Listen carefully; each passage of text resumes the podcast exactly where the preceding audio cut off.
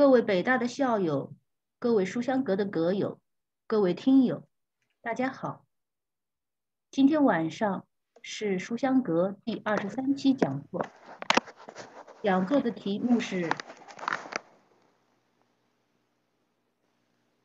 新移民文学的伤痕篇》，主讲人呢是我们第二次邀请到了校外的人士裴伟涛女士。我作为她多年的好友。很荣幸的被邀请来做今晚的主持，我就简单的给大家介绍一下。裴伟涛女士是一位理工女，原 IT 从业者。两千零二年年初就读于约克大学的精算专业，精力旺盛的她，同时还选修了经济学，随后顺利的获得了约克大学。经济学硕士学位，在近年来呢，他转行从事咨询工作。在咨询工作之余，我还要点回他啊，他一直精力很旺盛，涉猎很广泛。在这个时候呢，他还积极参加了加拿大笔会支持的专门针对女性的移民写作培训项目。有幸师从加拿大著名女作家 Catherine Gower，接受由其主持的系统的英文文学创作培训，并且先后发表了数篇英文的短篇。两千一八年，他还获得了 Ontario Art Council 的创作基金。今天晚上，他将分享的是海外。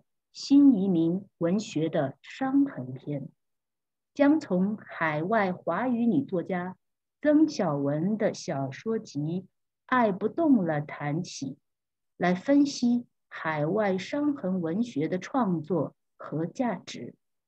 在其讲座的后半部，会结合他个人的创作实力，短篇小说来谈他具体的创作的一些想法和实践，并且。在整个讲座的尾部，会给大家开放十到十五分的自由提问时间。现在有请 Rose 给大家展开今天晚上精彩的讲座。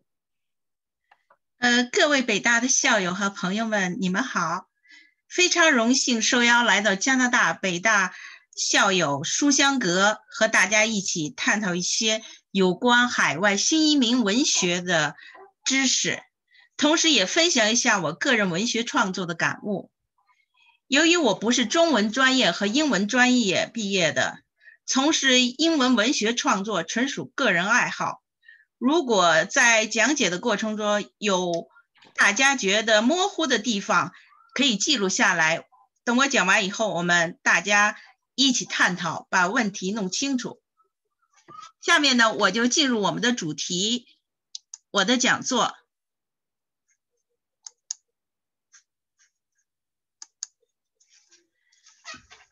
我今天先把我讲座的内容大纲给大家呃念一下，呃，大家心里有一个数。我的主题是新移民文学的伤痕篇，海外伤痕文学。呃，首先我介绍伤痕文学的简介。第二呢，我介绍一下北美新移民文学。第三呢，我要介绍一下海外伤痕文学的代表人物曾小文女士。第四呢，我呢就是要介绍海外伤痕文学的价值，而。在这个介绍的价值里面，我要以曾小文女士的小说《二不动》为例，从中选取了几篇她的中短篇小说来解释一下这个价值问题。而最后呢，就是伤痕文学的创作实例，英文短篇《Miss Marcher's Shoes》为例，这是我个人的作品。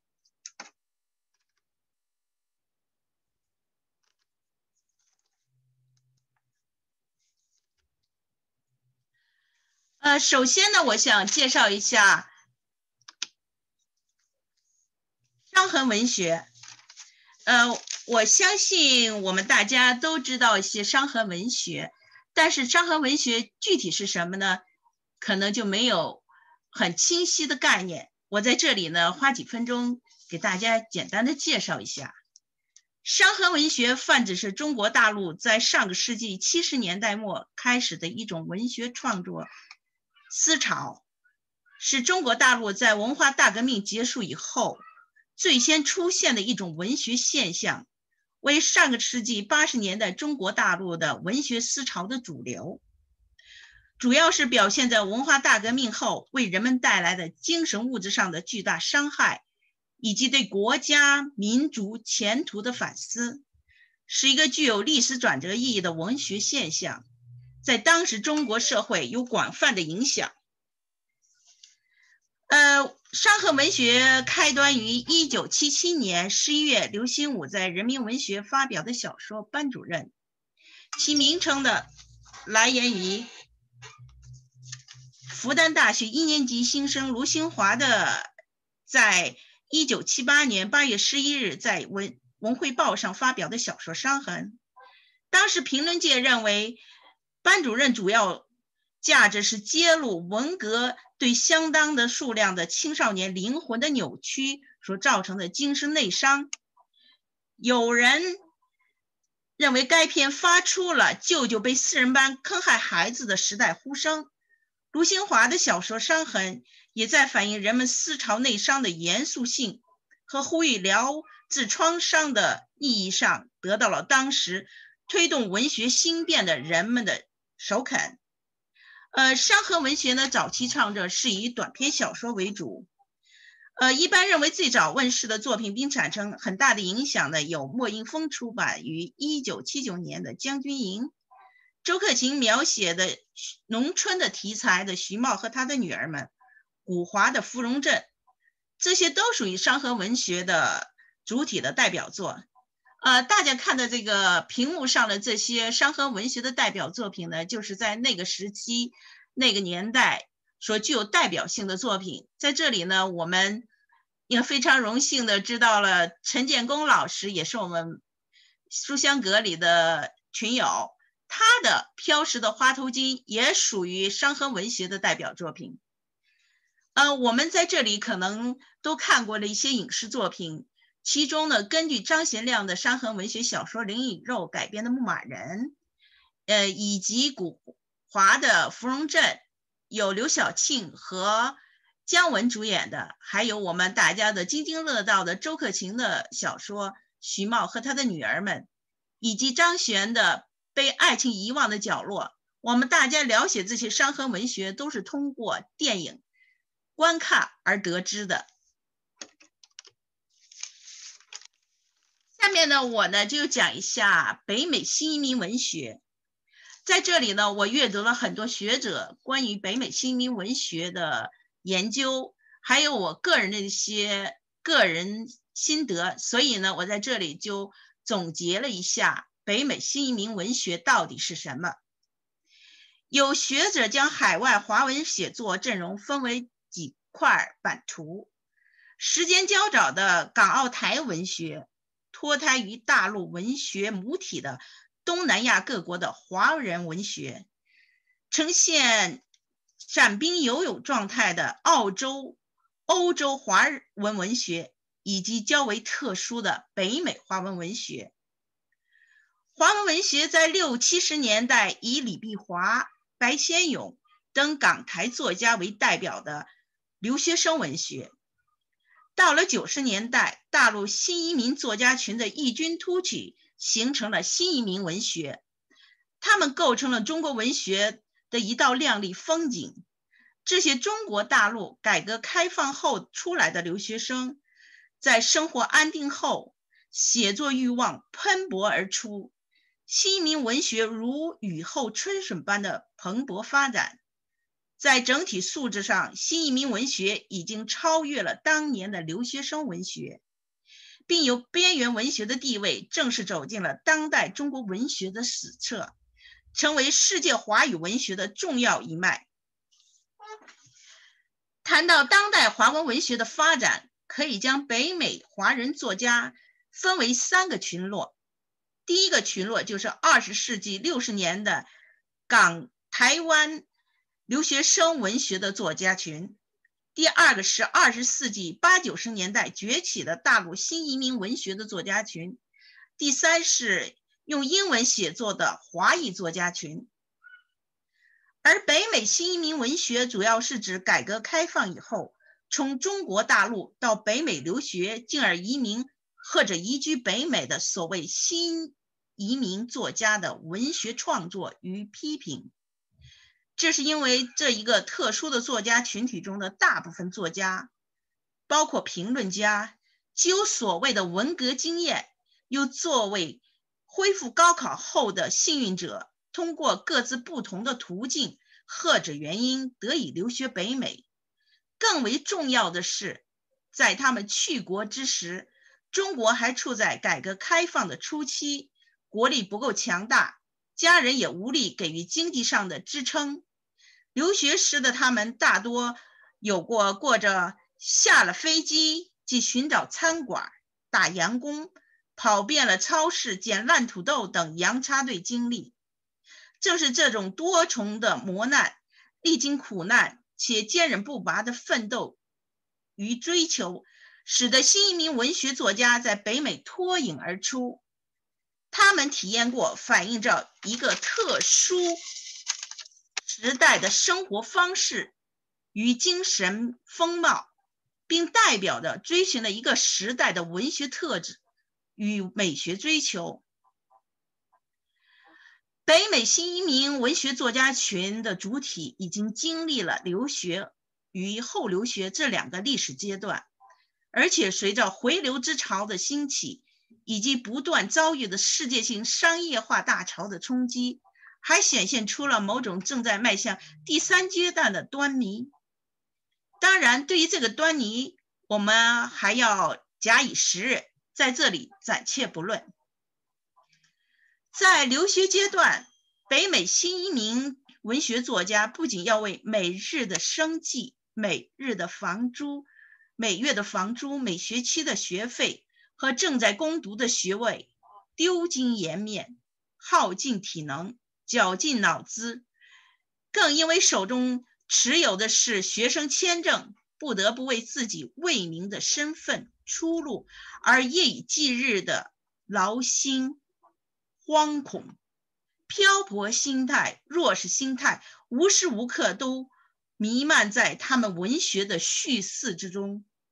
在后留学时代，北美新民文学作家取得了学位，寻找到较为稳定的工作，有了家庭和住所，持有了工作签证，许多人还拿到了公民身份。更为重要的是。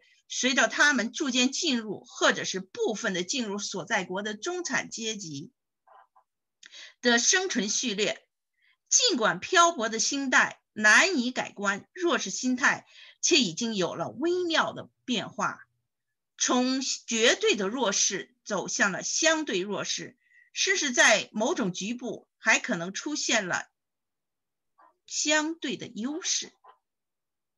当然。北美新移民文学作为所在国的少数主义，而且还是新加入的少数主义，处境的艰难与心灵的苦痛，在相当长的历史阶段中都是难以完全改变、彻底消除的。但是，由于经济状况、社会身份的重要差异，他们在留学阶段与后留学阶段的阵痛，不论在症状方面，还是在病因方面，甚至在痛楚方面。都有着许多差异。值得留意的是，就外在身份而言，从留学阶段步入后留学阶段，也许只需要数日、数月、数年；但就内在的心态而言，从留学阶段步入后留学阶段，可能这需数年，甚至十多年、数十年。而且，即使作家的心态也过渡了后留学阶段。他们依然会携带着留学阶段所有的伤痕与痛楚，或显性，或以隐性的方式呈现在后留学阶段的文学之中。上个世纪八九十年代出国的海外华人都曾历经历过类似的苦处：文化休克、语言障碍、学业挑战、感情失意。生意失败，居无定所，等等等等。所以海外华人圈，但凡动了创作念头的，往往从自身坎坷的经历写起，以至于这一代海外华语作品被统冠以之海外伤痕文学。呃，大家看到这个屏幕上的一些作家的名字，是我根据《一代飞鸿：北美中国大陆新移民作家小说精选》里面的小说集的作家列举之上的。这些作家是活跃在北美文学舞台上的作家，我们熟知的严歌苓，还有张玲，都名列其中。而在谈到伤痕文学中，我们知道的吴新华，他写过伤痕；同样的，严歌苓也写过伤痕文学，例如《天域》《陆犯焉识》，还有张玲也写过一些伤痕文学。但是呢，我这里要说的的海外伤痕文学呢，却不属于。他所的他的这作品不属于海外伤痕文学的范畴，而严歌苓所写的海外伤痕文学的代表作是《少女小鱼》，张玲的代表作呢是《警探理查森》，还有陈福的小说《浮冰》也属于海外伤痕文学的范畴，而我今天要。特别强调，也就是介绍的是海外伤痕与文学颇具代表性的人物曾小文女士。我为什么要谈到她？因为她的作品不仅仅是移民个人成长的历史，更是一代人求索的爱与忧伤。她的每一部作品，我都能从我现实生活中找到类似的人物。他们都是一些普通再普通过的小人物，但是他们是生生立木的活在这个世上。每当读曾小文的作品，我都会触景生情，感同身受。下面呢，我就介绍介绍一下曾小文女士的个人。情况，首先呢，我介绍一下他的简介。一般官网上呢都会这样介绍：曾小文，加拿大华文作家、编剧、翻译，南开大学文学硕士，美国 Syracuse 大学科学硕士。两千零三年定居加拿大，做过 IT 总监、资深 IT 总监。主要作品有长篇小说《梦断德克萨斯》《移民岁月》。中短篇小说集《重瓣女人花》《苏格兰短裙》和《三叶草》，散文集《背着灵魂回家》《数树叶的女子》一座《绿山墙的安妮》等十部，并著有电视剧本《浪琴岛》《错放你的手》等等作品，进入两千零九年和两千一七年中国小说学会。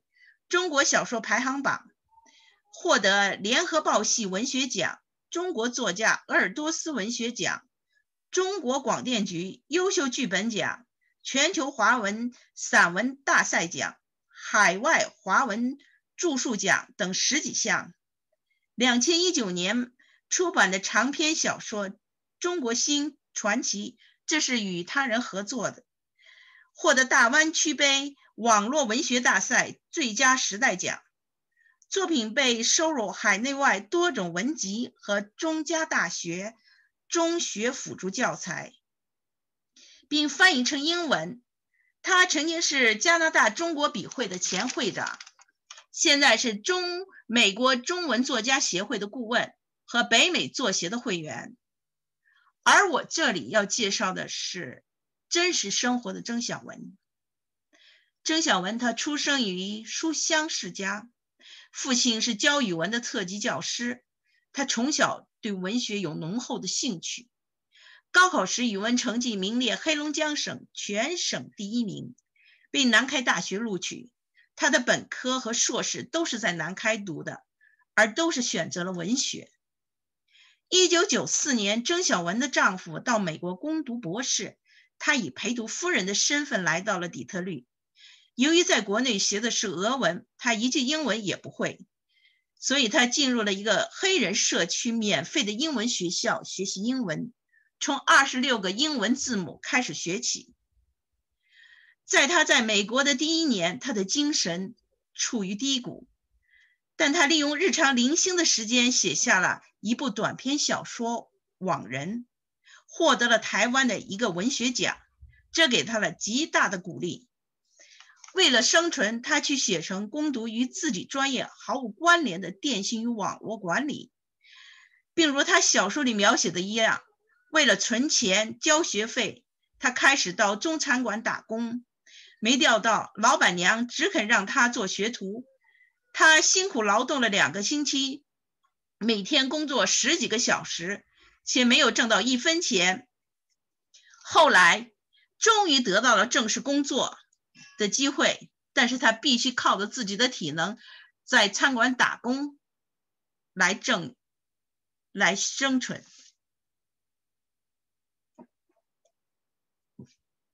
到了美国的第四年，郑小文拿到了硕士学位和工作签证，并走出日渐淡薄的婚姻。他与他的先生离婚了，与在美国结识的爱人走到了一起。并从中餐馆的打工者打拼成了中餐馆的老板之一。随后，一场突如其来的劳役之灾改变了他的生活。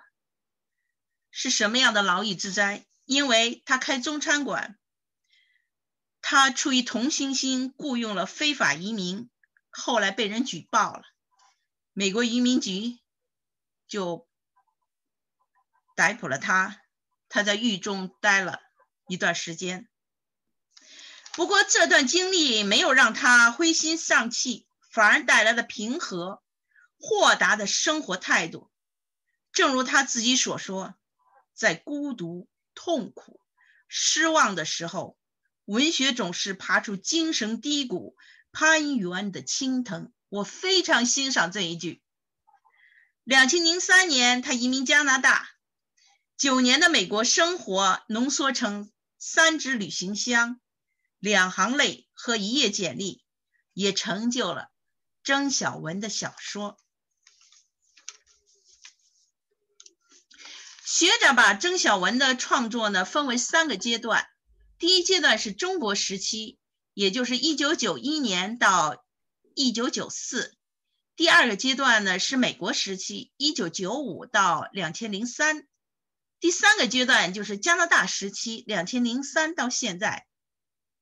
他的伤痕文学书写呢，主要存在于他创作在美国时期，也就是一九九五到两千零三。他的作品表现在底层小人物的故事，写海外华人创业进取的故事。小说中的伤痕内容主要表现为以下几种，也就是说。我呢，就是这是根据一些学者还有我个人，把曾小文的一些伤痕内容做了一个归纳总结，而我这里呢，就以曾小文的小说《爱不动》小说集里面的几篇文章作为一个例子进行举例解释。首先，第一个呢，就是生存之伤。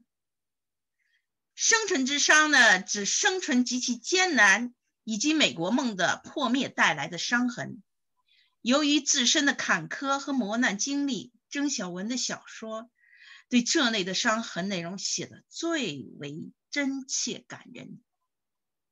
短篇小说《面试》就是一篇表现轻与重主题的小说，用喜剧的形式把悲伤的生存之伤主题。独特的表现出来。故事的概要是这样的：愚人节来临前夕，小羊由于无聊，想愚弄一下某个人，搞一个恶作剧的游戏。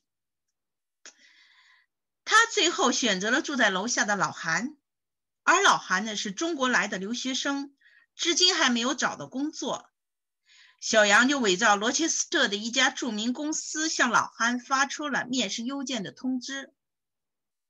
这个只乌只需乌有的面试通知发出以后，他遇到了老韩的太太、朋友刘平、老韩自己，他们都把老韩接到面试通知当做人生天大的喜事，奔走相告。小杨这是有点后悔了，几次想站出来打破这个谎言的局面。但是最终没有勇气。当他见到面试归来的老韩以后，他突然觉得老韩的个头好像突然缩短了一截。更让小杨吃惊的是，老韩的眼睛枯干呆滞，像辽口一夜之间被吸空的井。可见落这个落空的面试对老韩的打击之大。这也就是所有在。北美留学的留学生都面临过的求职生存的伤痕。还有一篇短篇小说呢，《人间黑品落》，这里面描述的是失去丈夫的莉亚，有两个年幼的孩子，其中一个还得了自闭症。为了抚养他们，为了生存。利亚布卖身接客，作为妓女来维持一家三口的生存。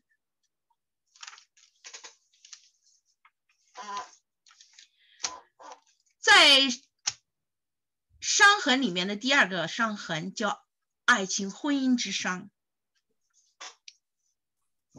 爱情婚姻之伤是指爱情和婚姻因美国梦因生存。而不堪一击带来的伤痕，曾小文本人就是承受着爱因婚姻之伤的人，而每一个在北美留学的家庭，多多少少都有过爱情婚姻之伤，而这里我就不过多的解释，因为这种伤痕是每个人。都能感受到的。短篇小说曾小文的小说集里面的短篇小说《薇薇安在美国的最后一天》中的莉莲，她是一个希望实现美国梦的女人，但是她托福不过关，没有一家美国大学愿意录取她，于是她就精心策划以在美国获得博士学位的杨生结婚，通过杨生的关系。顺利赴美，目的达到了以后，就提出离婚，从而引发了痴情的杨生博士的自杀。另一个短篇小说《爱情与原著》中的方程与情，原先在国内是一对感情深笃的知识分子夫妻，然而到了美国之后，为了生计所迫。晴去了万老板的餐馆做了女招待，在艰难的生存压力面前，晴出轨了万老板，还和万老万老板生了儿子阿龙。后来晴跟万老板因为语言文化的差异而分手。此时的方程不计前嫌，四处寻找晴。但是他能接受他和秦生的女儿阿兰，但无法真正接受秦和万老板生的儿子阿龙。这种传统的爱情和婚姻在生存面前分崩离析，迅速瓦解。然而，给当事人带来的却是看不见的伤痕。第三个伤痕，我。觉得应该是劣根性之伤。劣根性之伤，首先是在抑郁艰难生存环境中所爆发出来的人物之劣，给人带来的伤痕。在曾小文的小说里，我选择了他的短篇小说《第五个老板娘》。小说里的主人公安东是一个文化程度低、没有一技之长，又干不了任何辛苦工作的男人。但是他仪表堂堂，于是他利用了自身的外在相貌的优势，开始设计勾引单身富有的餐馆老板娘。等到时机成熟，他就席卷了对方的钱财和物品，从此销声匿迹。安东非常冷漠无情，他先后设套坑害了四个老板娘，直到遇到了第五个技高一筹他的老板娘，他栽了以后才收手。安东这种玩弄感情、软饭硬吃、坑蒙拐骗、不好不劳而获的行为，给独身的女性造成了重创，不仅仅是人财两空，更可怕的。是心理防线的摧毁。第四个伤痕，也就是族群歧视之伤。族群歧视之伤是由于来自美国主流社会的歧视而给这些移民族群带来的伤痕。曾小文的短篇小说《卡夫卡式婚姻》中就是这样描述的。那位为雨桐和凯文办理结婚案件的律师老达西，满脑子的歧视。他把中国女人雨桐视为通过跨国婚姻改变命运，又通过离婚分割财产的淘金女。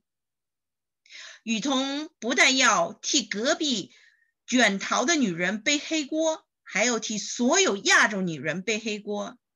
歧视就像毒气，看不见摸不着。但可以感受得到，美国社会对移民的排斥与敌视是一个普遍现象。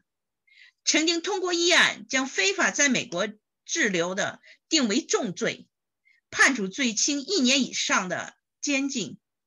去年的新冠疫情爆发以来，美国社会殴打、辱骂亚裔人士的案件经常发生。弱势的亚裔群体成了被歧视最严重的族群。第五个，文化认同差异之伤。什么是文化认同？也就是说，英文所说的 cultural identity。这是一个民族的成员在长期共同生活中所形成的对本民族最有价值的事物肯定性的确认。是凝聚一个民族共同体的精神纽带，是民族认同、国家认同的深层基础。郑晓文小说中的这些移民的文化认同特征，可以用“芒果”一词来形容。芒果的特征是外表黄，内在也黄。比如这些华人移民，从外在的肤色特征。和内在的思想文化都保持着纯粹中国人的特征。他们虽然生活在美国，但是没有被美国文化所同化，无法真正融入美国主流社会。在生活方式、语言文字、文化传统、风俗习惯、情感属相等方面，还顽固地保守着自己民族性。文化差异。会导致文化休克，也就是我们说的 cultural shock。文化休克是什么呢？文化休克就是指一个人进入到不熟悉的、完全相异的文化环境中，因而丧失了自己熟悉所在的社会交流的符号与手段，而产生了一种迷失、焦虑、排斥等的感觉。短篇小说《中国妻子的日记》中的艾迪，在台湾旅行了两个月，返回了纽约，得到自己深爱的华人妻子罗尼，在回国探亲的船上溺水身亡。他从此陷入了黑暗与孤独之中。其原因是，他到现在，当他妻子罗尼死了以后，他都不知道。他妻子到底爱不爱他？因为他的妻子把他所有的心事都写在了一本日记里，而艾迪不懂中文，他只是说在生活中跟他的爱人罗尼一起吃中国菜，但是他们的文化彼此并不能够进入。后来，艾迪请了花钱请了一个中文教师，想让他来翻译这本日记。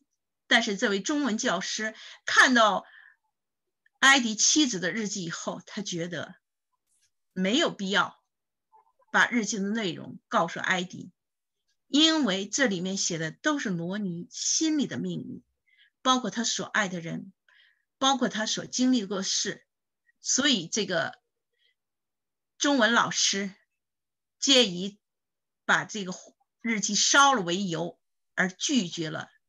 来谈论罗尼的爱，这就是文化认同差异给艾迪跟罗尼所带成带来的伤害。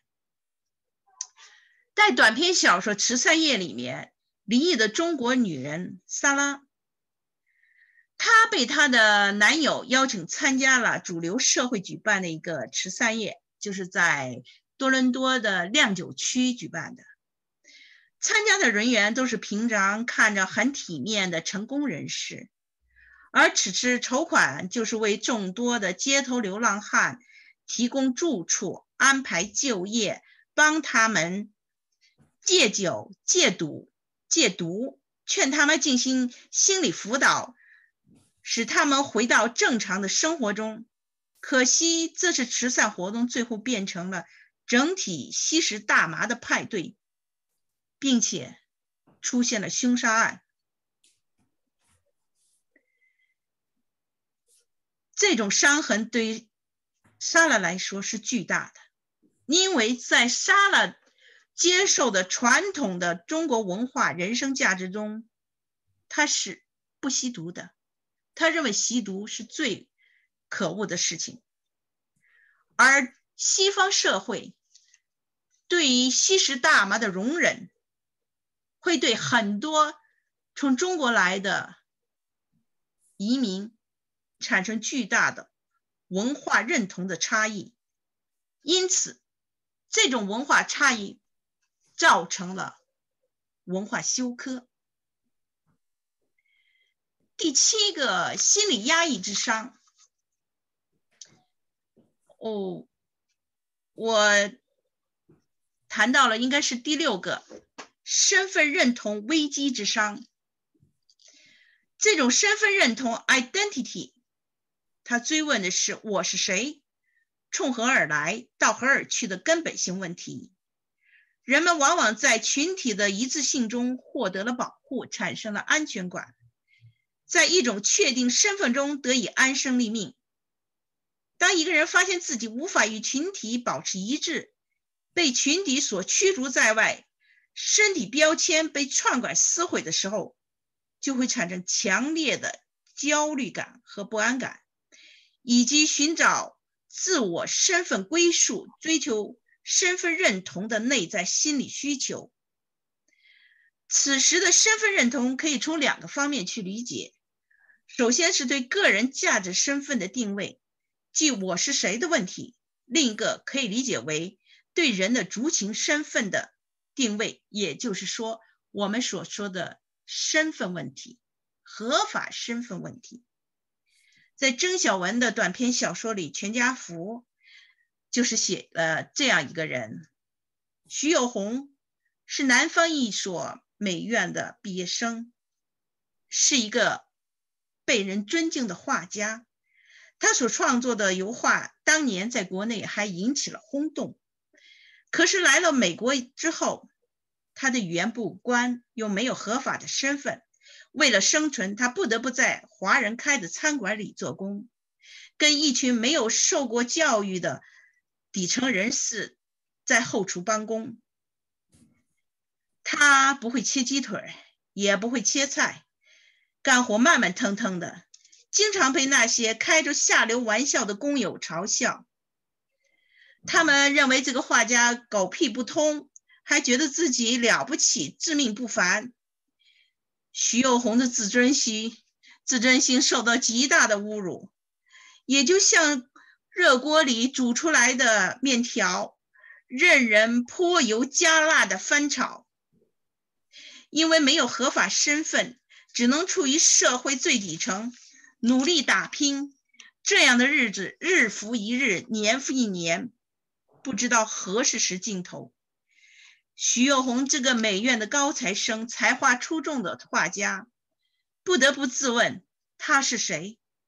这是他不得不面临的问题，因为他同时渴望实现美国梦，渴望被主流社会承认，因为他是一个画家，他可以用他的画作来展示的他的才华，而且他用他要用画作的身份成为。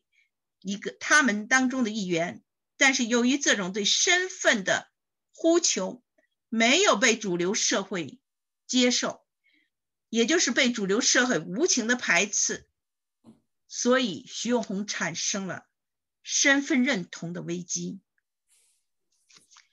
第七个伤痕呢，也就是心理压抑之伤。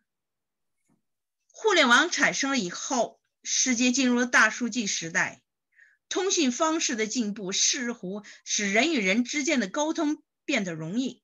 可这种沟通方式并不着重于人性、人情的内容，反而忽略了人与人之间的沟通。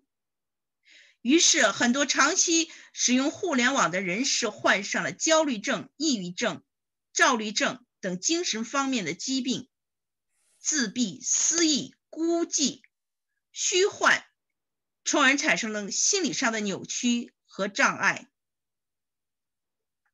尤其是在海外从事计算机行业的朋友，就是留学生，他们在这方面的心理压抑是最大的，出现的伤痕也是最重的。尤其是那些做着高端计算机工作的。男性同志，就是他们承受的压力和伤痕，是我们一般人所不能体会得到的。在这个曾小文的短篇小说集里面呢，他有两个短篇小说描述了这个伤。首先，第一个就是《网人》，《网人》讲述的是一对在美国留学的留学生。他们同住在一个公寓里面，平时他们都是各上各的学，互相不来往。但是呢，在生活之余，他们以虚幻的身份方式在网络上交流，彼此非常的有着感觉，交流的过程中感觉的非常好，互相产生的情愫。但是在生活中，他们却不能彼此相容。可以说他们是互相之间根本就不能在一个锅里吃饭的人。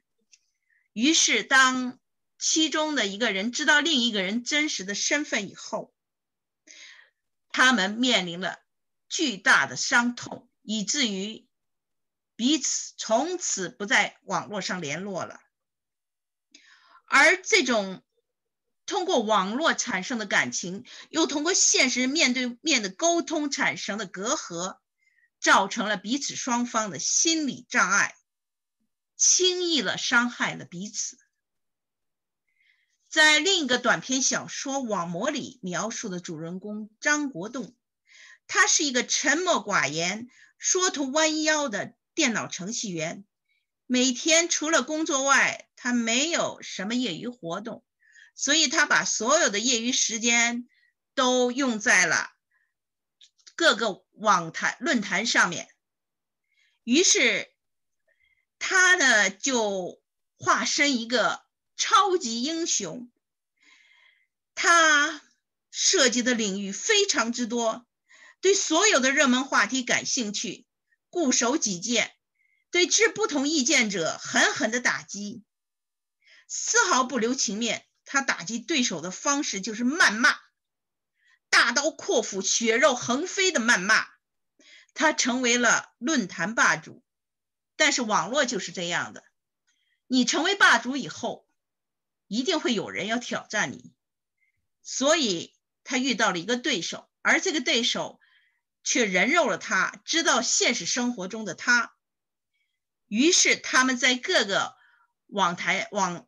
网坛论坛上针锋相对，以至于弄得张国栋日夜心神不安，因为他的对手知道他现实生活的情况，所以刻意传播了流言绯闻，把张国栋陷入了网络的泥沼，越是挣扎就陷得越深，以至于神情恍惚，出现了心理疾病，而这造成了张国栋。从此再也不在网络上出现了。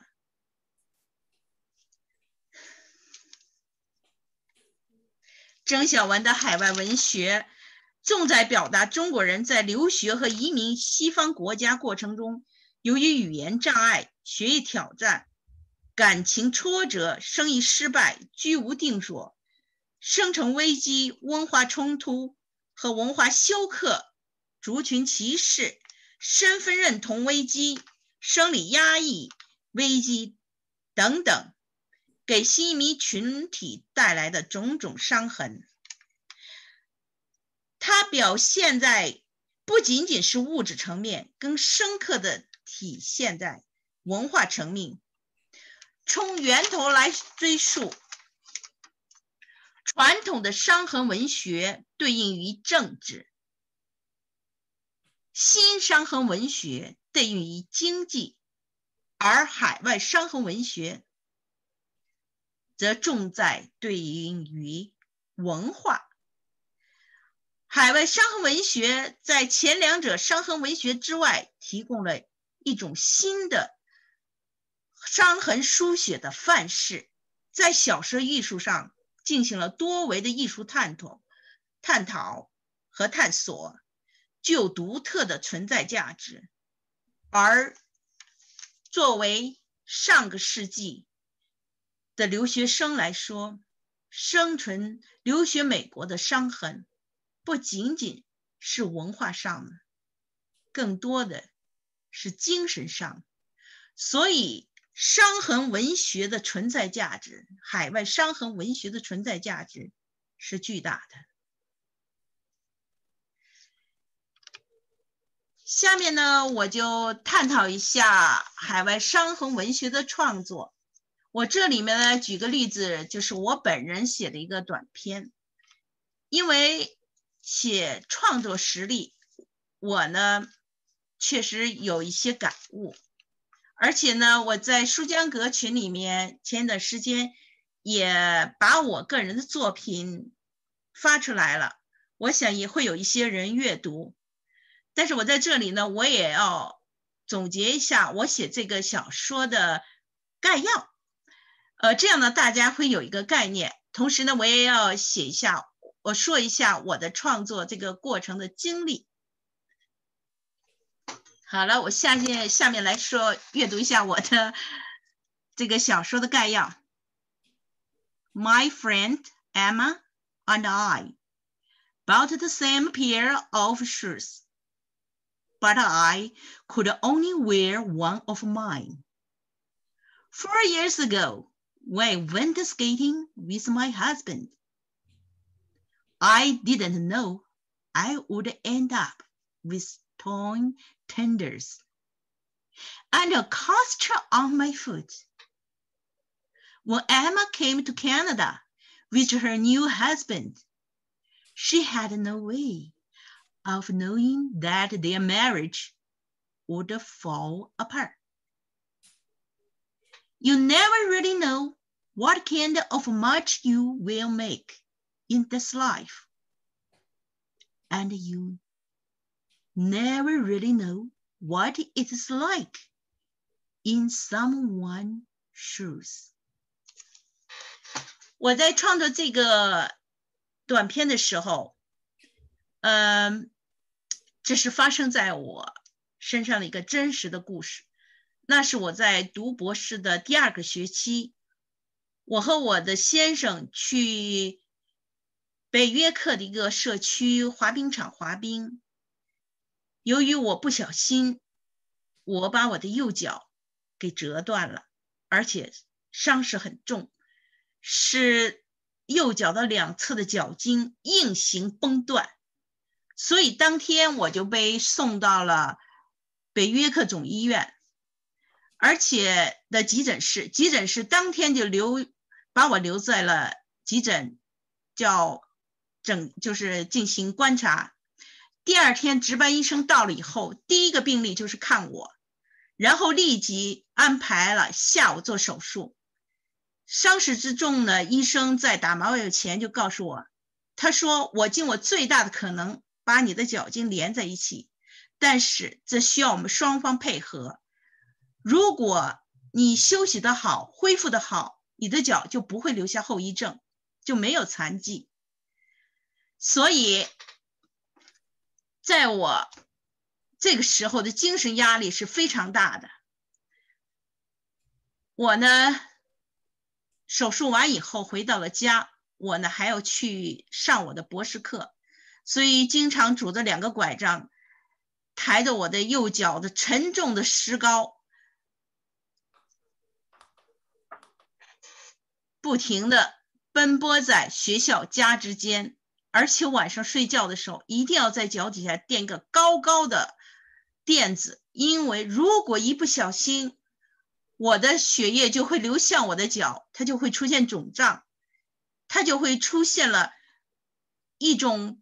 不知名的专心的痛苦，时间长了，我的脚就会因为血液的不循环而产生坏死。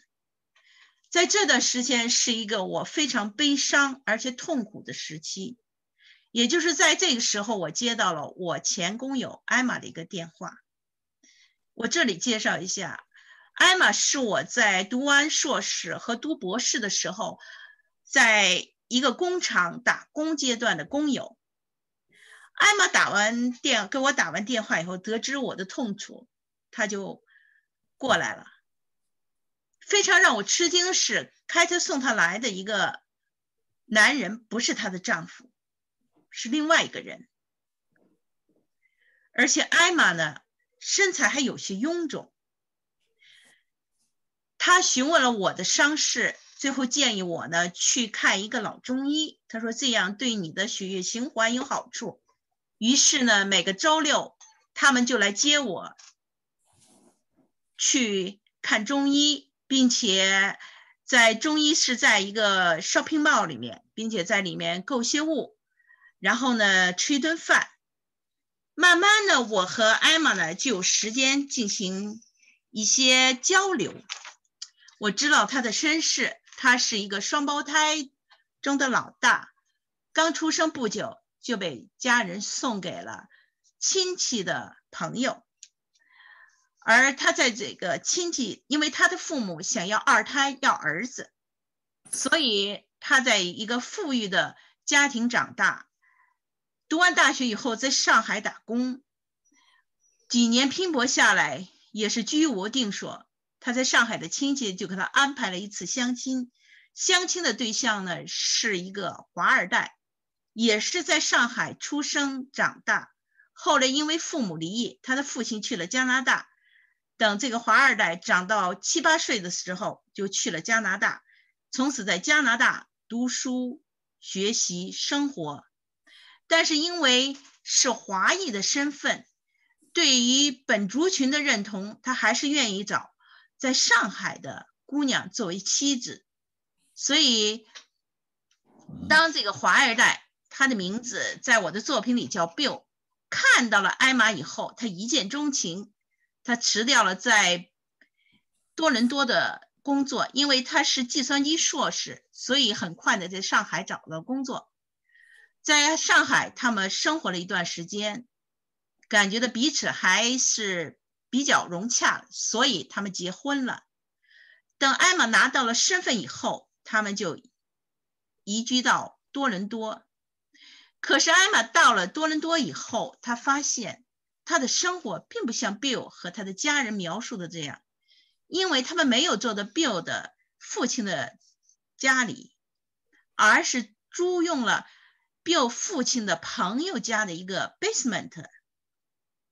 而此时的 Bill 因为上班早走晚归，起早贪黑，所以很冷淡。艾玛，艾玛呢？又没有去 ESL 学习，所以他很无聊。所以他通过了职业中介找了一个工作，他去到了一个工厂做 labor 工。大家都知道，北美的 labor 工是很枯燥无味的，所以这种工作让艾玛产生了非常难受的感受。同时，她又怀孕了，而这时的 Bill 他感觉到他们的时机不成熟。所以他劝艾玛把胎儿打掉。艾玛去了 Women College，把这个孩子打掉了。艾玛很沮丧，因为没有亲人在旁边，她又喊到很无助。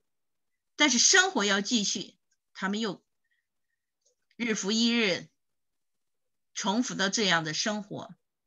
可是命运总是这样捉弄人。没过多久，艾玛又怀孕了。Bill 同样是这样的腔调，时机不成熟，不要了这胎。艾玛又打掉了。这两次的流产给艾玛造成了身心上巨大的伤害，尤其是身体上的伤害，对于艾玛来说是巨大的，以至于他在。很长的一段时间都无法恢复到正常的生活。就在这个状态之下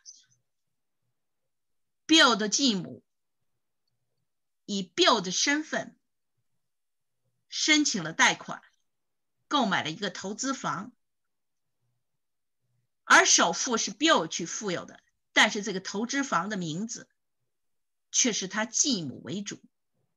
所以艾玛非常的气愤，也非常的伤心。于是他跟 Bill 大吵了一架，他离家出走了。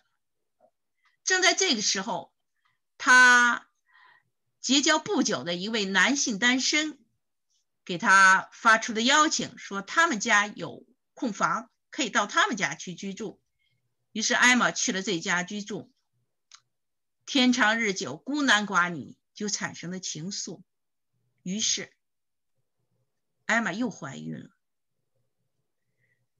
当我得知艾玛怀孕这个事情的时候，我是很难受的，因为我的传统观念不允许我接受这种婚内出轨的现象。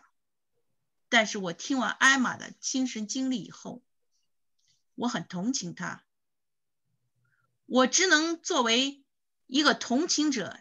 去聆听他的故事，我不会高高在上，以道德高以道德规范去指责他，因为每个人都有生存的权利，每个人都有感情的归宿，聆听是对他最好的尊重。我尊重他，我也是在尊重他肚子里那个生命。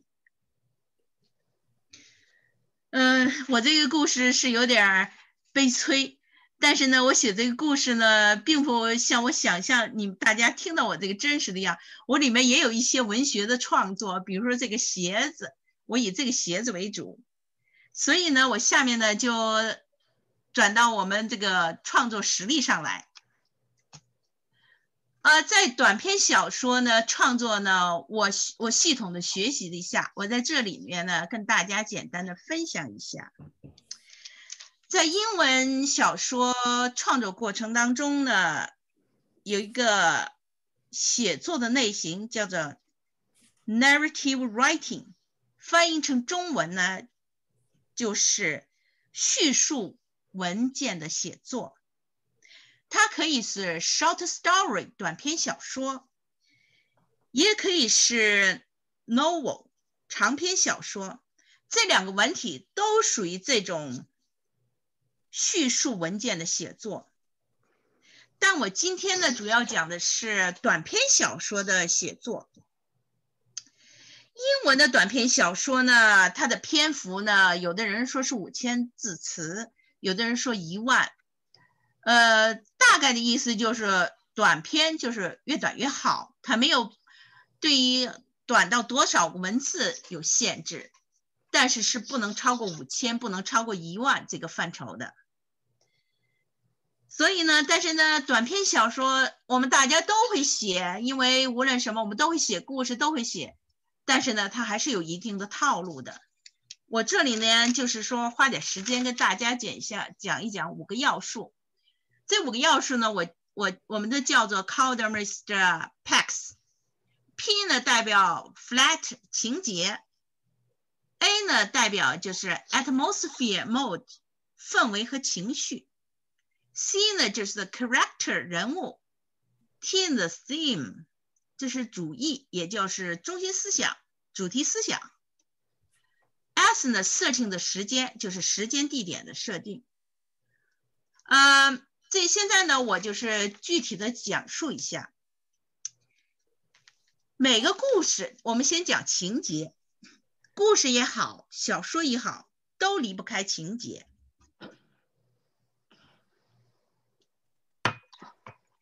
一短篇小说的定义，它只有一个中心事件，故事的情节就围绕这个中心事件展开。但是这个情节呢，描述过程中它还有五个因素，这是个几个小因素，你应该考虑的，就是说起因 （inciting incident），这是诱发这个整个故事的行为的事件或者是物品。在没有这个东西呢，整个故事就失去了基础。而在我的短片里面呢，那个淡蓝色碎花的帆布鞋就是起因。呃在这个短片描述里还有冲突 （conflicts），冲突呢来自多方面，包括主要人物的自身矛盾的冲突。主要人物与次要人物之间的冲突，人文人物与社会的冲突，人物与自然的冲突。而在我的这个短片里，我描述的是我受伤以后心理的冲突，我和艾玛之间的观念的冲突，艾玛对社会传统挑战的冲突，以至于我们彼此的冲突。危机呢？crisis，这是主要的冲突以及引发的危机。这个应该是一个过渡，但是就是因为这个危机的过渡，我们会到高潮。所以在我的这个短片里面，我的危机呢，就是艾玛没有离婚，在婚内怀了另一个男人的孩子。我觉得这就是典型的婚内出轨。我觉得这种婚姻的危机对我的冲击也是巨大的，因为我现在受伤，我还要接受他这种婚内出轨的对我这种传统观念造成的伤害。但是呢，这就产生了一个高潮，在这里我就我们叫做 climax，又称为故事的转折点 （turning point）。从这里的故事走向结果。我的短片里面的转折就是艾玛谈了她的婚姻，他渴望有孩子的家庭。从人性的角度呢，我接受了艾玛，我同情他，我不得不认真的倾听他对我的讲述，因此就产生了结局，resolution。有些时候呢，这个结局呢可能会在前面给出一些解释，但大部分情况下，解释也会隐藏在后面的结论当中。下面我讲一下这个五大要素的氛围和情绪。讲故事要营造一营造一个氛围，使读者产生相应的情绪。氛围是作者通过文字传达出来的，而情绪是在阅读过程中读者所感受到的。一篇好的作品应该是读者能够让作者应该能够让读者感受到自己营造的氛围，并产生相应的情绪，而差的作品则相反，在我的这篇里，我一开始就营造了我受伤了，我需要人照顾和关心。读者也能感觉到，从字面上感受我的急迫需求，因为我受伤了，我的朋友来了，这个氛围，而这种伤痕呢，从我的身体的之伤到我的观念之伤的过渡，在这个五大要素里面呢，还有一个非常重要的去描述，就是人物。不用说，短篇小说必须有人物，而且一般还不止一个人物，一个、两个人物和几个次要人物。主要人物呢不能多于两个，否则就会乱套了。次要人物在整个故事中呢是不变的，作为背景存在。而随着情节的展开，各方冲突的发展，主要人物必须有一个明确、合乎逻辑的变化过程，或者是处境变化，或者是心理变化。或者是情绪变化，主角还应该有一个敌手，也可以是这个敌手呢，可以是主角制造麻烦的人和物，可以是另一个主角，也可以是次要角色，还可以是主角自己，甚至还可以是主角身处的社会自然环境。在我的这篇短评里面呢，主要人物有两个，我和艾玛；次要人物有三个，我丈夫艾玛的合法丈夫 Bill 以及艾玛肚子里孩子的父亲。这里的敌手有我自己，也有我和艾娃，我和艾娃也是敌手，我们两个主人公互为敌手。在谈到主义的时候呢，也就是说主题中心思想的时候，小说与故事最重要的一个区别是，故事只是讲述一件事，这件事可以是真实发生，也可以是想象的。故事可以不传达讲述者的任何价值和观念，而小说则不同。小说是小是作者通过一个故事传达自身的思想，也就是说我们常说的中心思想。因此，一篇好的小说应该能让读者 get 到一个人生道理。当然，每个读者自己的人生经验不同，所以从不同从同一个小说的每个读者 get 到的人生道理也会不同。在我的这篇短篇里，我所要表达的中心思想，也就是我的短篇的最后两句话：“You never know what kind of match you will make in this life, and you never really know what it's like in someone else's shoes.”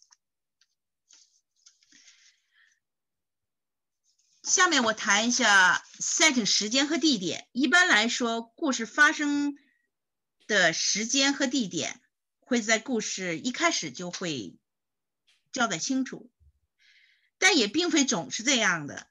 有时故事的时间地点会隐藏在故事情节中。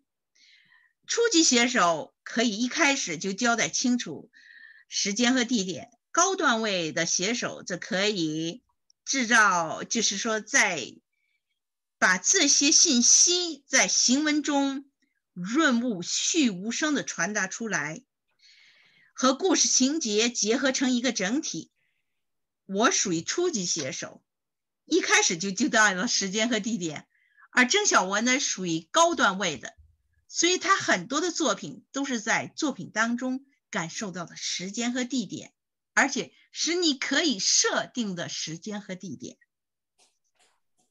当然，我们讲了完了几个，就是说短篇小说写作的套路，就五大要素以后呢，我们还要重点强调一个一大要素，就 PO，就是 point of view。point 就是指故事从谁的角度，也就是谁的角度去看来弄清楚，也就是说人称。用什么样的人称来讲述？也就是我们中文所说的第一人称叙述和第三人称叙述。第一人称的叙述呢，可以理解为我，整篇故事都是我我我，我有，我看，我说，我做。这种视角的最大限制的，我知道别人在我面前说了什么，做了什么，但有我不知道别人想了什么，也不知道别人在我不在的时候说了什么，除非有另外一个人告诉我他说了什么。这种视角最大的好处呢，是适合初学者。因为只要写清楚了我就可以，因为别人都是我眼中、耳中的映射，但是我缺点就是我不知道别我不我不在时候别人眼中的我。第三人称，也就是说第我们用第三人称来写作，第三人称呢在英语中用 he。She, it 来讲故事。第三人称有分为有限制的第三人称 （third person view, limited） 和上帝视角的第三人称 （third person view, omniscient）。有限制的人称描写呢，大家是应该很好理解的，因为主要人物就是说用主要人物的视角去写。故事讲述者呢，知道主要人物所作所为、所思所想，但是对其他人的的所知呢，写的不多。这是大部分第三人称故事所用的讲述方式。上帝的视角，第三人称之所以称为上帝的视角，就是指。故事讲述者知道整个故事里面的所有人物的所有的行为和他们的思想，是一个全知全觉的存在来讲述的。这种讲述方式呢，是初学者最喜欢用的，因为直接把每个人的所思所想写出来，交代给作者，简单易行，比费工费力把描述人物。的行为举止可省事多了。然而，这种写却很容易造成行文的混乱，让读者在不同的人物的不同的视角跳来跳去，好像一个初学者、初学摄像的人，镜头晃来晃去，拍出来的视频只能让人感到头晕。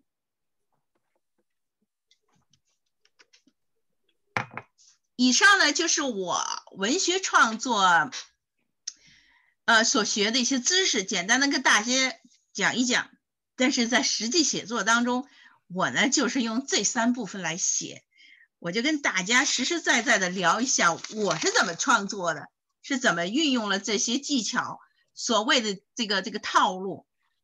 因为实际上也是个很简单的一个过程。首先呢，的 Part One Getting Start。这一部分呢，我叫做构思。构思阶段呢，首先你要有灵感，因为没有灵感就没有文学作品。而这个灵感呢，来自生活，可能是一本书的一句话，可能是我跟朋友聊天过程中他谈到了一个事情，也可能是我现实生活中发生的一件事情，也可能是我无意中而遇到的一个事情。或者说，更多的时候，我在读书和读报过程中看到的一段文字和一个那让我引起共鸣的一个事件，我把这呢称之于灵感。当有了灵感的时候呢，我们就要写下来，因为。我觉得我们大家平时生活啊、工作都很忙碌，不是每个人都经常有灵感的。繁忙的工作和这些没微完没了的家事，让我们很多的时候精疲力尽。所以在构思阶段，一旦有了灵感，就写下来。立马写下来，而且呢毫无保留放在一个盒子里和这个夹子里面。当你有了灵感了以后呢，有一天呢，你就会，就是你在这个就要构思了。哦，我这个人物是谁？你要想好你的人物，然后呢，我会有什么样的情节？因为看了一个故事，哦，我把这一条做一个情节。那有了情节，那有了人物，那我的场景在哪？我的时间地点，我是用什么样的视角？就是什么样人称去写？你大概的有个印象。你在构思，嗯，Rose，嗯哼，你刚才提到了这个灵感的灵光闪现、稍纵即逝和需要及时抓住它的这个做法啊，让我想起了苏东坡的一首诗，其中有这么两句，说是泥上偶然留指爪，魂飞哪复计东西。泥上偶然留指爪，鸿飞哪复计东西。呃，确实是这样的，因为我们大家就是说，呃，可能我们很多人对于古诗词里面心有灵犀一点通，这个灵犀在创作中就是我们说的灵感。下面呢，我介绍一下我的 Part Two，Putting it。On paper，也就是我们所说的动笔写稿，而在这里面呢，我会讲说一下我的我个人的一些感悟和经验。在动笔过程当中呢，第一个是草稿 （craft），呃，这个很重要。到有了灵感以后呢，我们有些构思了，突然有一天，你静下来坐在那儿。你来那个 brainstorm 头脑风暴，你突然有了创作激情，大家一定在这个时候千万要保持这个创作激情，立刻停下手里的事情，一定要坐下来开始动笔写，不要在乎语法，不要在乎句式，也不要在乎人物的混乱是否合理，因为草稿永远是要弃用的。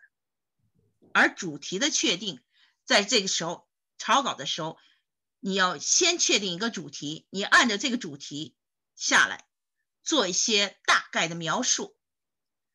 当草稿写好之后，你就放在一边，放一段时间。那么你就要进入第二个阶段，就是说这个动笔的第二个阶段叫 reversion 修改。这个修改呢，很多人叫做第二稿，而我觉得在我的英文创作过程，我不是修了修改了两稿，我修改了无数，我觉得我都在十次以上，都不少于二十次。在这个过程当中呢，你就要细细的运用一些文学的技巧，而且就像我。刚才前面讲的那些就是创作的五大要素，还有一个更大的要素 PO。所以这个时候的你，因为你有主题的确定啦，人物的塑造啊，情节的展开呀，场景的设置啊，视角的选择，这里就要好好的、仔细的用前面所讲的 PACT 去一步一步的捋清。而这个修改过程是很漫长的。等自己觉得可以跟人分享的时候呢，我就把我自己的英文作品拿给了英文是母语的家人、老师或者是朋友去读，让他们提出意见，有不合理、不顺畅的地方，进一步的修改。这个过程是必须的，尤其在英文写作当中，一定要去修改，而一定要找一位到两位英文作家来帮助你修改。因为英文文学创作不是因为你懂英文，英文是母语，你就能写一篇好的文章，你就能改一篇好的文章。只有那些。有过英文文学创作经验的作家和英文教师，他们才会给你最好的建议，而他们的提出建议更符合文学创作的要求。我的这篇文章呢，就是多大戏剧系的老师 Dr. Bernata Ruby 和前加拿大笔会会长、著名女作家 Catherine Gower 给我做的修改。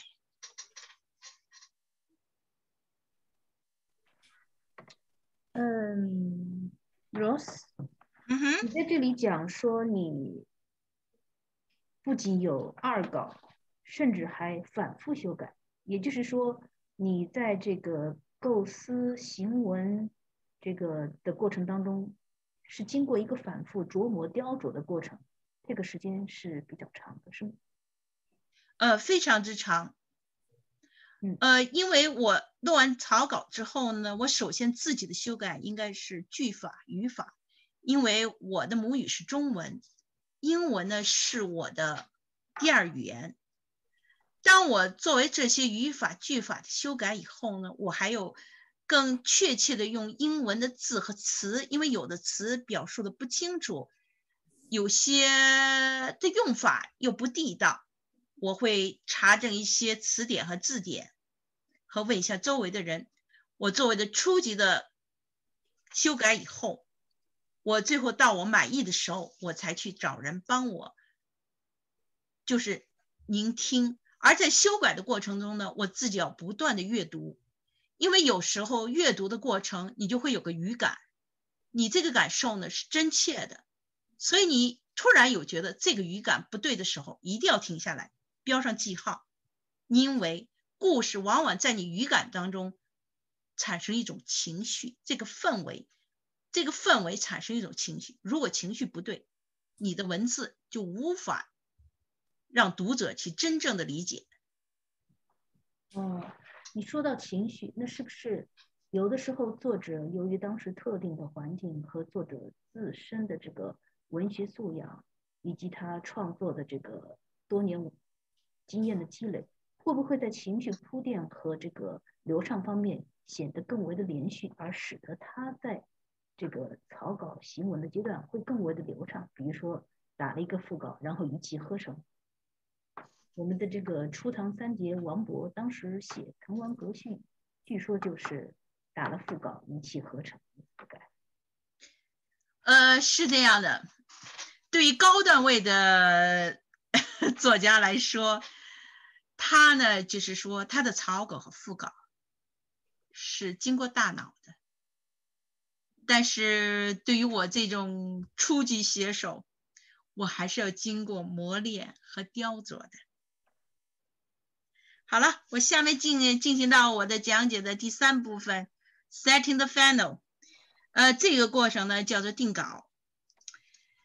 定稿呢，因为多次的修改，呃，也就是说，在多次的修改过程中呢，你的整个原先的故事大意，就是主题，可能跟原先的一样，也可能不一样。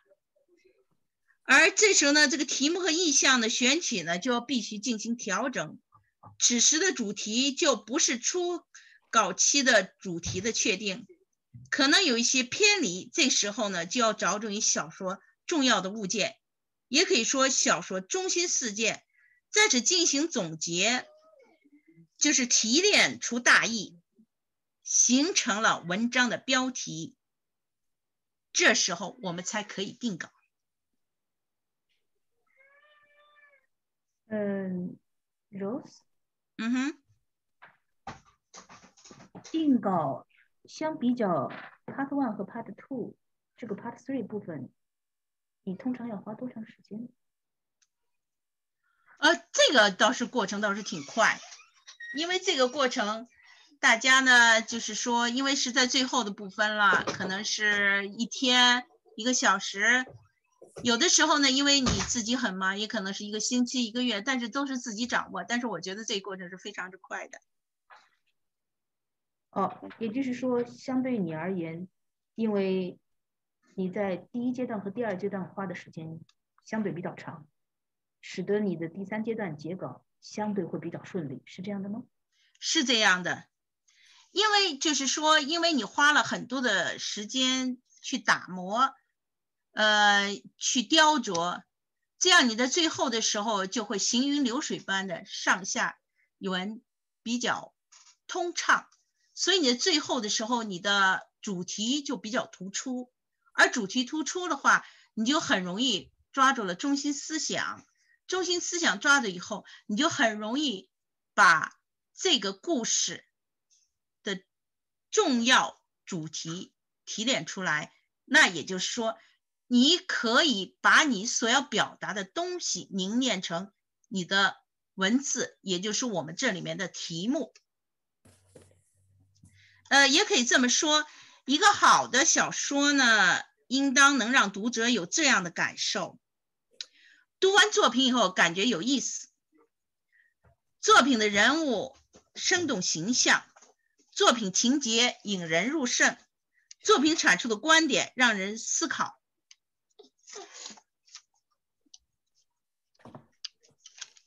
下面我们就进入了答疑阶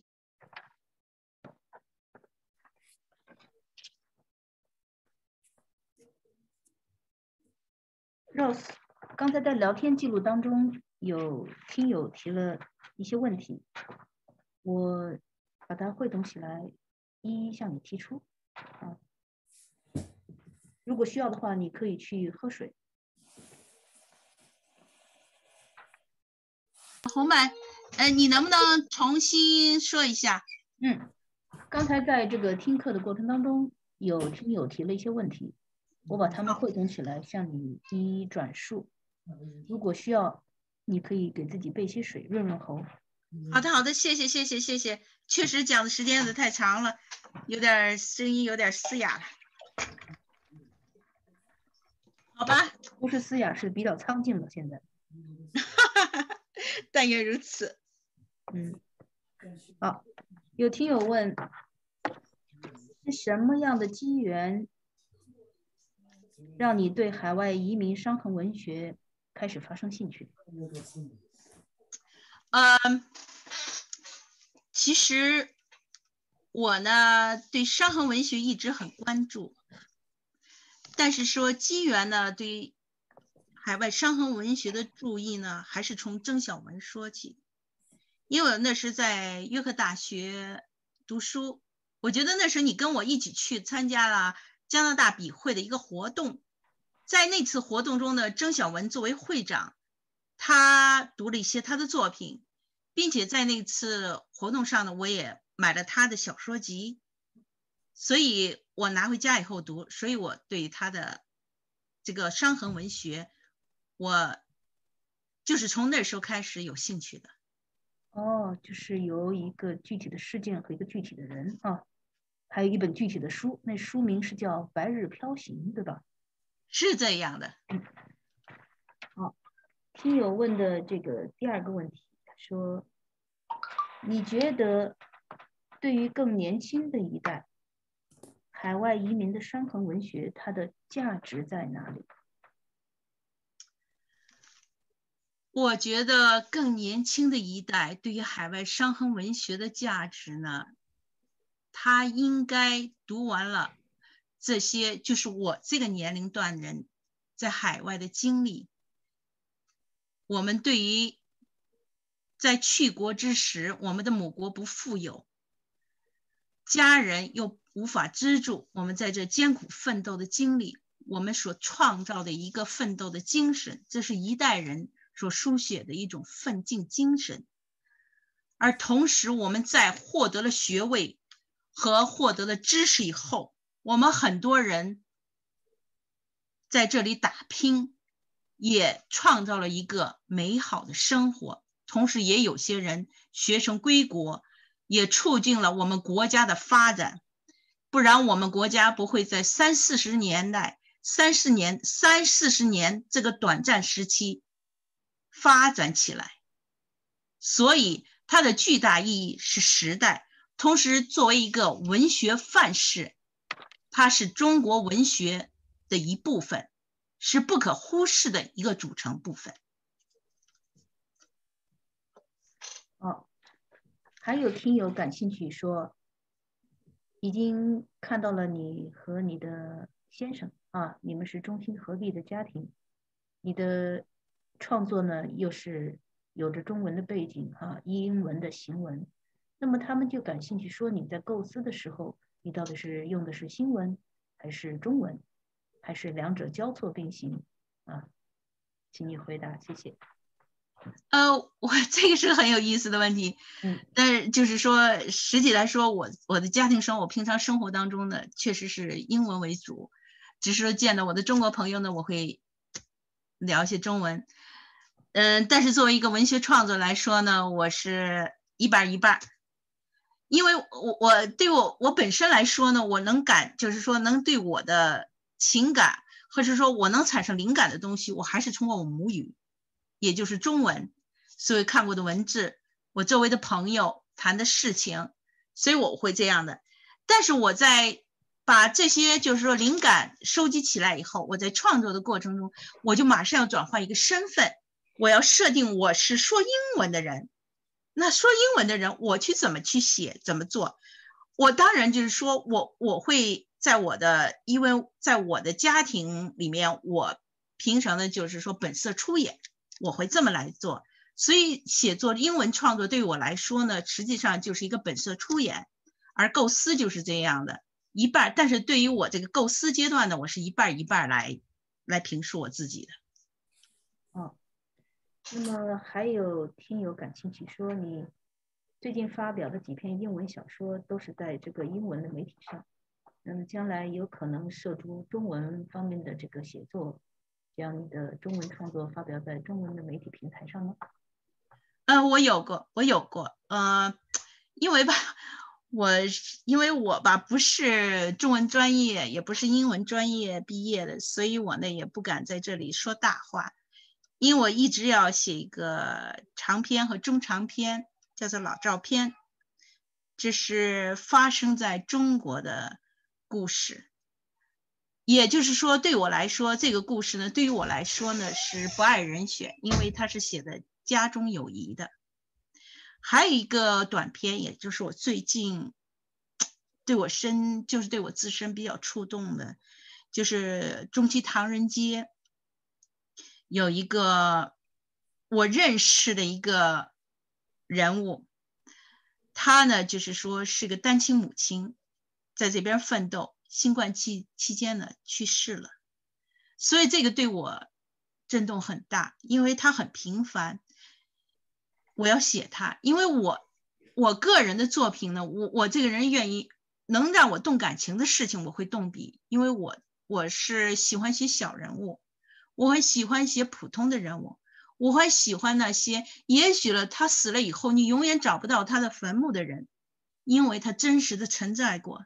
他留给世界的是他的苦痛，但这种苦痛，他应该有个印记，所以这就是我构思写作的想法。也就是说，大家所说的，我能真切触动的真实的人、真实的物，能让我能动感情的事儿。哦，那这么说。那就自然过渡到另外一个听友的问题了。你对写作的这个素材的偏好，实际上是有自己独特的这个取舍的，对吧？对，我的风格是这样的。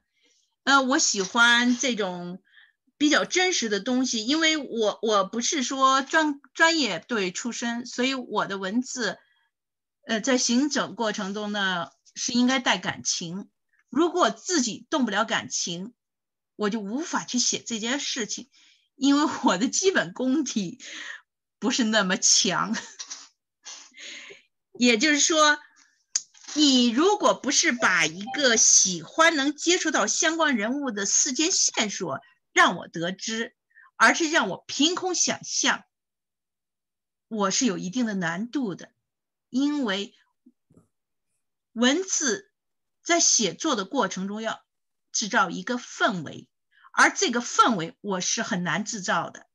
同样，读者在我营造的氛围当中有一个情绪，如果自己没有情绪，又营造不了这个氛围，那读者根本就不会去读我的作品。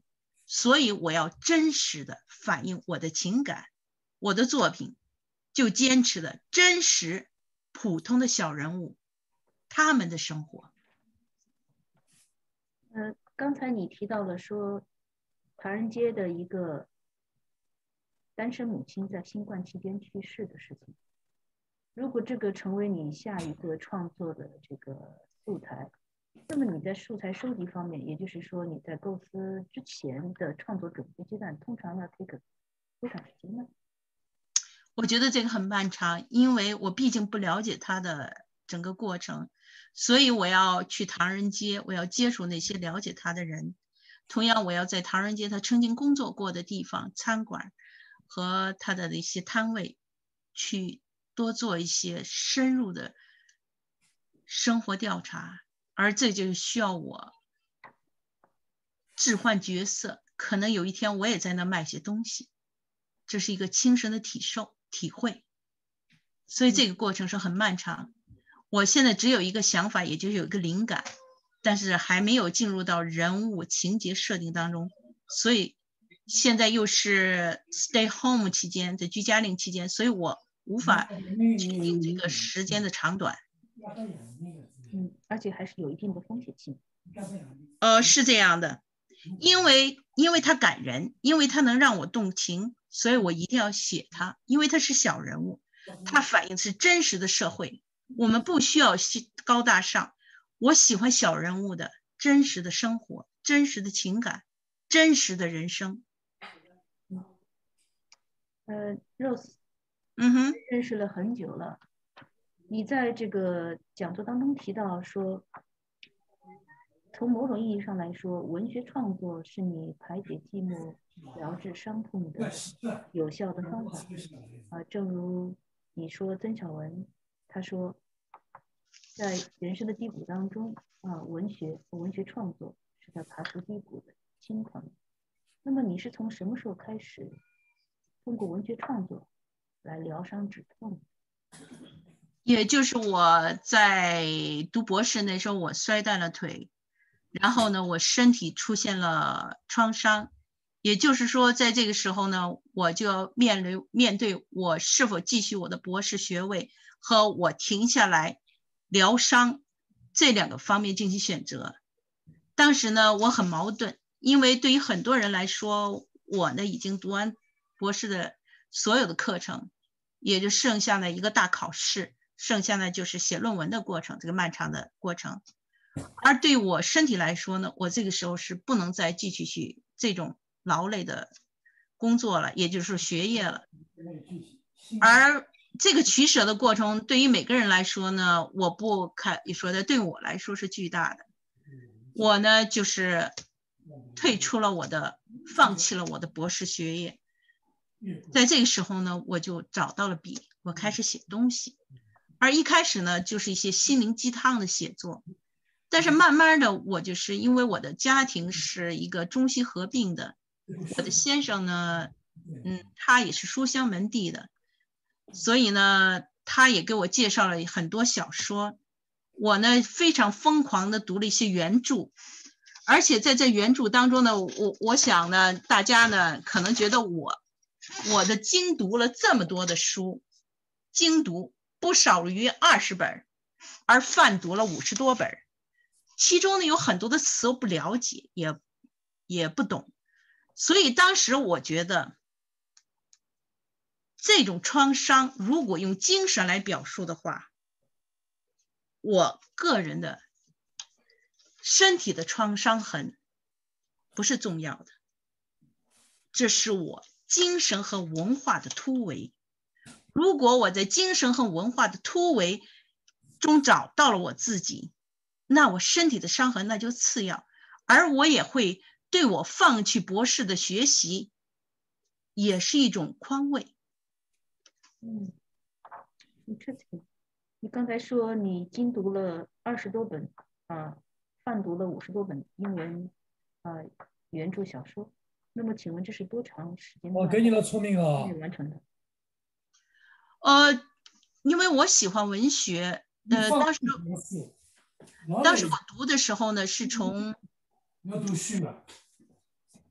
当时我读书的时候呢，是因为我在约克大学读书学精算，我们当时我也 take 了一些英文课程，我们在那时候呢，老师也给留了一些作业，我从那时候开始读的，所以慢慢养成了习惯，就是说，呃，有些词的运用我不懂，我就必须要读些书去理解，是从那个时候开始的，所以相对来说也十多年了。呃，最后一个问题要回到我们的标题了哈，也是听众很关心的一个问题，就是你在讲座之前啊，这个向大家推荐了《爱不动》这篇小说，这个 link 也已经发到了群里面啊，而且今晚的讲座你说从这个曾小文的作品这个《爱不动》的谈起，那么能在这里稍微用一些时间谈谈你对《爱不动》这篇小说的更深层次的解读？呃，可以，我就 来说一下我个人。呃，其实曾小文这个小说，我我是很欣赏他的写作方式，因为他是专业人士。呃，首先呢，我对曾小文呢，他呢是以一个第三人称，而他是上帝视角写这个篇文章，他不带有很多的个人感情，他在叙述，所以他在叙述过程当中呢，我觉得这是一个高段位的写手，所以我欣赏他的文字。他的字里行间，你能感觉到没有一个字多，也没有一个字少，而且他的那个整个过程当中，就是说他的文字很具有美感，这个感觉呢，你读完以后呢，很舒服，而且不仅仅舒服，你还能想象中这个画面。所以我看了他的文章以后呢，我我非常推崇。至于他爱不动呢，实际上如果俗称的说，就是一个。我们大家再熟悉不过的一个熟熟就平常的小事儿，也不是小事儿，就是平常的事情，就是两个家庭两一男一女，呃，男女婚内出轨。但是张小文呢，他的视角描写这个，给你感觉到他们为什么出轨？他们出轨的时候，他整个画面非常的完美，你在整个过程当中，你就会。会被他的文字所营造的氛围产生一种情绪，你非常想读一下，你想看到这两个人到他们的结果是什么？而且这种，哎呀，我觉得这个技巧我真是很欣赏。哎呀，我想你也读了，你谈谈你的感受。嗯，首先这是曾小文小说当中的短篇，对吧？对。他用他做了这本小说集的名字，显然这个爱不动是他所有小说当中隐隐反映的一个共同的主题，就是婚姻和家庭。嗯嗯，我记得前文的铺垫到后面进行转折的时候，就是他们需要分手了。是的，一个分手的仪式啊。呃，男主角军领。他有一个执念，就是他要一定要有一个仪式，嗯。那么他们在选择仪式的时候，实际上有一个被打断的一个事件，就是他订了房间，准备在房间里给他出轨的女子洗泡泡浴，后来是因为什么原因中断的呢？哎呀，生活，我觉得曾晓文写作的高妙之处，它来源于生活。因为军领啊，他是有家庭的，还是有孩子的。这个时候，军领的爱人李薇打来电话，说孩子住院了，正在急诊室呢。这个时候，无论任何一个人，他对他妻子如何不忠，但是对于他的亲生骨肉，他还是有感情的。他不得不中断他们所谓的 romantic 氛围，而选择了家庭。这就是他们之间的一种感情，实际上是一种本能。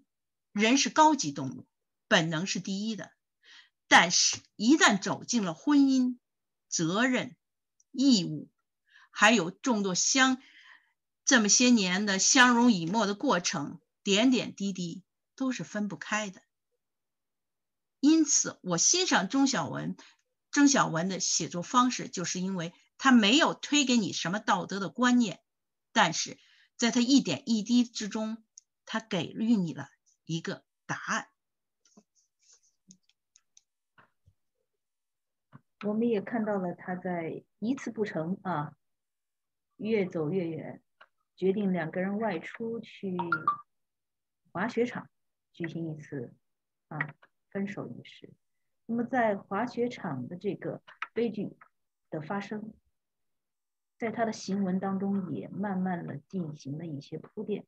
通过第一次的意外中断，以及第二次他去雪峰对于他绝美背景的描写，其中有这么一段话说：“生活中这样完美的瞬间，应该让他骄傲的绝版。”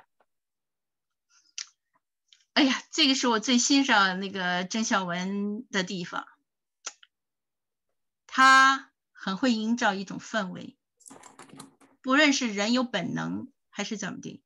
毕竟是有感情的，在一起这么长时间，有七年了，分离毕竟不是件好事，可能永远不会再在一起了。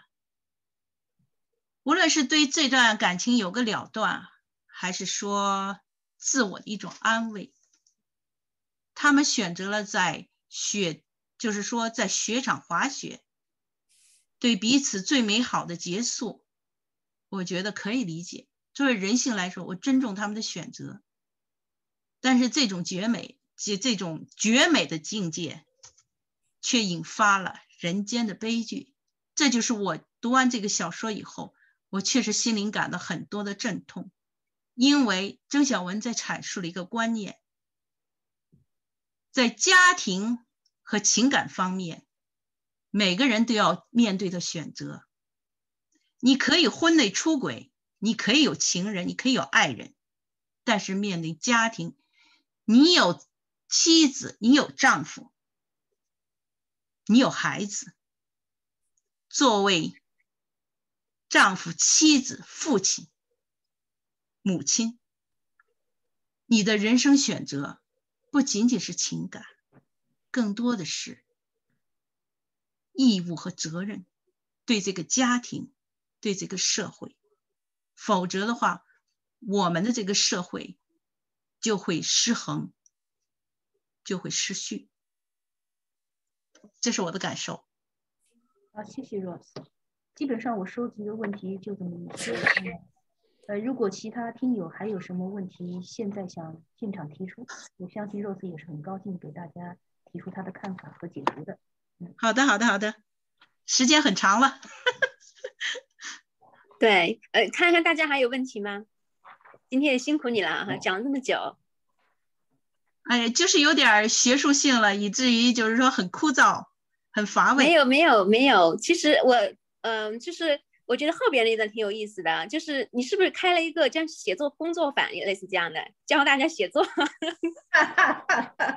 啊，我觉得，哎，我我我觉得其实那个伟琼啊，我觉得因为我吧就比较爱好。